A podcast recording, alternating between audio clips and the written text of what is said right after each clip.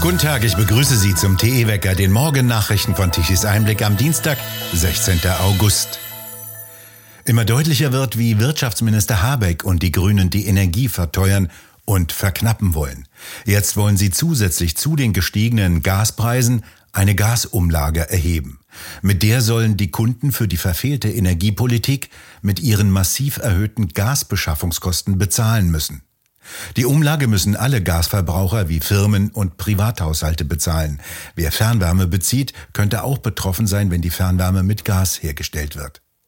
Jede Kilowattstunde Gas wird mit einem Aufpreis von 2,4 Cent teurer. Das bedeutet für einen vierköpfigen Durchschnittshaushalt laut Vergleichsportal Verifox Mehrkosten in Höhe von knapp 500 Euro pro Jahr. Kassiert der Staat auf die Gasumlage zusätzlich noch Mehrwertsteuer, steigen die Kosten sogar auf 576 Euro an. Bei Sozialhilfeempfängern bezahlt der Steuerzahler über den Staat die Mehrkosten. Dagegen können Rentner und Geringverdiener die Mehrkosten kaum mehr stemmen. Die sogenannte Energiewende wird damit immer teurer, denn sämtliche Alternativen mit Kohle oder Kernkraft haben Grüne, SPD und CDU zerschlagen. Bundeskanzler Scholz ist auf Skandinavienreise und dort auf Suche nach Gas. Gestern Abend nahm er am nordischen Ministerrat teil, dem Norwegen, Finnland, Island, Dänemark und Schweden angehören. Mit Norwegen will er über zusätzliche Erdgaslieferungen reden. Bereits im März war der derzeitige Wirtschaftsminister Habeck bereits in Oslo in Erscheinung getreten und bettelte um Gas. Allerdings klaffen Welten zwischen den unterschiedlichen Vorstellungen. Die Lieferländer wollen lange Verträge abschließen. Verständlicherweise geht es doch um sündhaft teure Investitionen. Gasfachleute müssen in Zeiträumen denken, die deutlich länger über grünen Horizonten liegen. Doch Habeck und seine Grünen beharren auf Gas als sogenannter Übergangslösung und wollen nur für kurze Zeit Verträge abschließen. Über solche leicht entrückten Vorstellungen hat bereits ein wichtiges Lieferland wie Katar milde gelächelt und dankend abgelehnt. Heute ist Scholz bereits in Stockholm angekommen. Schweden will bekanntlich der NATO beitreten. Die Zahlung von Russland an die Ukraine hat diesmal offenbar geklappt. Der Geldtransfer für den Erdgastransit durch einen Zweig der Druschba-Ölpipeline wurde in diesem Monat offenbar ohne Probleme abgewickelt. Dies drang aus Händlerkreisen nach außen. Wie Bloomberg berichtete, übermittelte die staatliche Gazprom in der vergangenen Woche ihre reguläre monatliche Zahlung an die ukrainische Naftogaz. Die Händler sorgten sich um weitere Unterbrechungen dieser wichtigen Zahlungen, nachdem in der vergangenen Woche die Lieferungen gestoppt wurden, weil ein Finanztransfer unter den Banken aufgrund der europäischen Sanktionen nicht funktioniert hatte. Das Problem wurde vergangene Woche gelöst. Beide Gasgesellschaften gaben keine Stellungnahmen ab. Russland hat noch immer seine Gaslieferungen nach Europa gedrosselt. Der Durchfluss durch die Hauptpipeline Nord Stream 1 liegt nur bei 20 Prozent der Kapazität, ebenso wie der Transit durch die Ölpipeline der Ukraine weit unter dem üblichen Niveau liegt. Dies treibt die Energiepreise in Europa auf ein weiteres Rekordniveau. Knapp 1000 Bauern kamen gestern teilweise mit Traktoren zu einer Bauerndemonstration vor das Bundeslandwirtschaftsministerium in Bonn. Die Bauernorganisation Land sichert Versorgung LSV in Nordrhein-Westfalen hatte dazu aufgerufen. Es ging unter anderem gegen die Pläne der EU-Kommission, in sogenannten sensiblen Gebieten ein Totalverbot von Pflanzenschutzmitteln zu verhängen. Dies bedeutet, dass in diesen Gebieten keine Landwirtschaft mehr möglich ist, weil Schädlinge, Pilze und Krankheiten den Nutzpflanzen den Gar ausmachen würden. Nach längerer Demonstrationspause wollen die Bauern wieder zurück auf die Straßen, um der unsinnigen Landwirtschaftspolitik Paroli zu bieten, hieß es unter den Bauern. Die Landwirte sehen die heimische Landwirtschaft und damit auch die Versorgungssicherheit bedroht. Deutschland werde in Zukunft auf Importe von Weizen angewiesen sein, wenn diese Politik fortgesetzt werden würde. Vom Bundeslandwirtschaftsministerium kam die Staatssekretärin Silvia Bender. Sie sagte, dass Deutschland den Gesetzesvorschlag der EU grundsätzlich begrüße. Die vorgeschlagenen Eingriffe gingen ihr jedoch zu weit.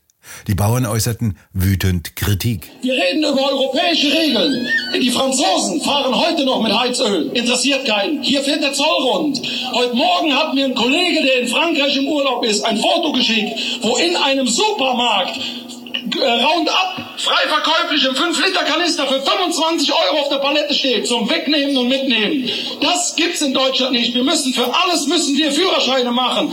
Hier ein Pflanzenschutz-Sachkundenachweis, dann müssen wir einen Tiertransport-Sachkundenachweis haben, damit da jeder gutes Geld dran verdient. Nur die Einzigen, die auf der Strecke bleiben, und das wird leider hier in Bonn und auch in Berlin vergessen, das sind die Bauern. Und die Zeit kommt noch, da hier nur noch Licht im Kühlschrank brennt und man sich dann fragt, wo die Fresserei noch herkommen soll.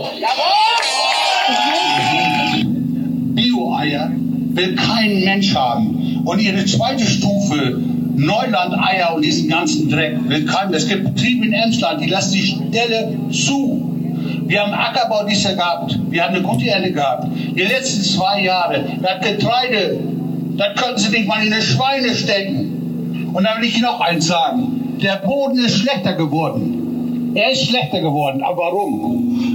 Weil die Politik die, die Boden unterdüngt. Wir dürfen noch 120 Kilo düngen. Was meinen Sie denn, wo das hingeht? Wir werden Städten hier kriegen, weil der Boden unterdüngt wird. Ich bin 59 Jahre.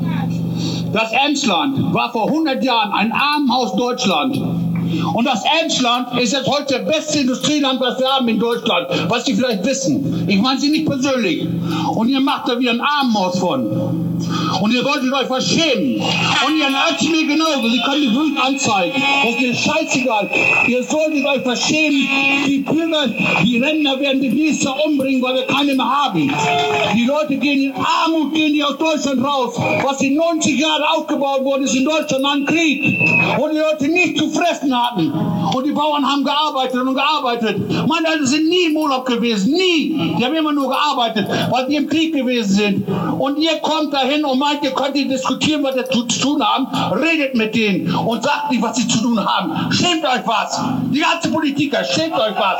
Ihr könnt, meint, ihr könnt einfach die Bauern sagen, was sie wollen. Wir sind ein freies Land. Wenn sie das mit machen würden, man würde das absäbeln. Aber die Bauern, die lassen einfach verrecken in Deutschland. Und die sollten sich verschämen.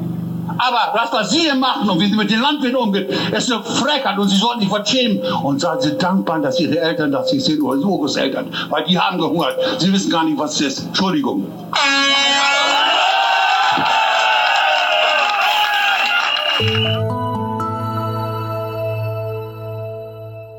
Die Vernunft und ihre Feinde.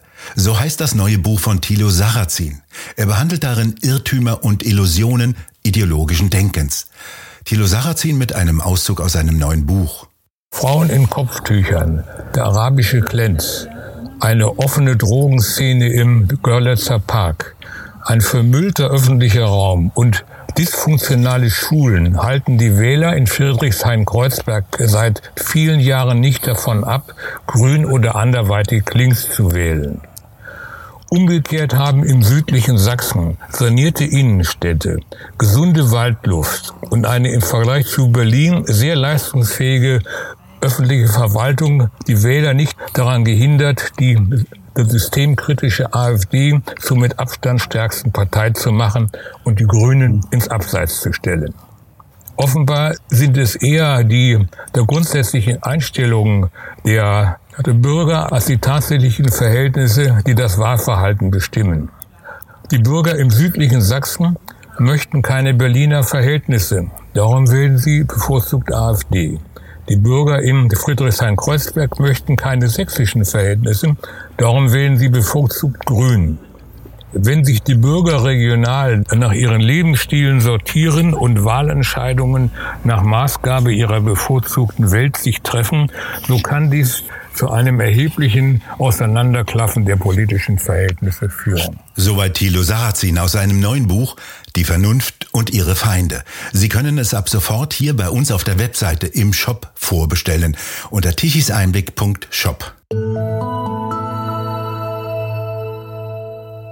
Heute bestimmt ein Zwischenhoch das Wetter in Deutschland. Es ist wieder fast trocken, im Süden wieder recht heiß aufgrund von feuchtheißer Luft, die aus dem Südwesten einströmt. Die Temperaturen liegen tagsüber bei 28 bis 30 Grad, nachts um die 15 bis 18 Grad. Wir bedanken uns fürs Zuhören. Schön wäre es, wenn Sie uns weiterempfehlen. Weitere aktuelle Nachrichten lesen Sie regelmäßig auf der Webseite tichiseinblick.de. Und wir hören uns morgen wieder, wenn Sie mögen.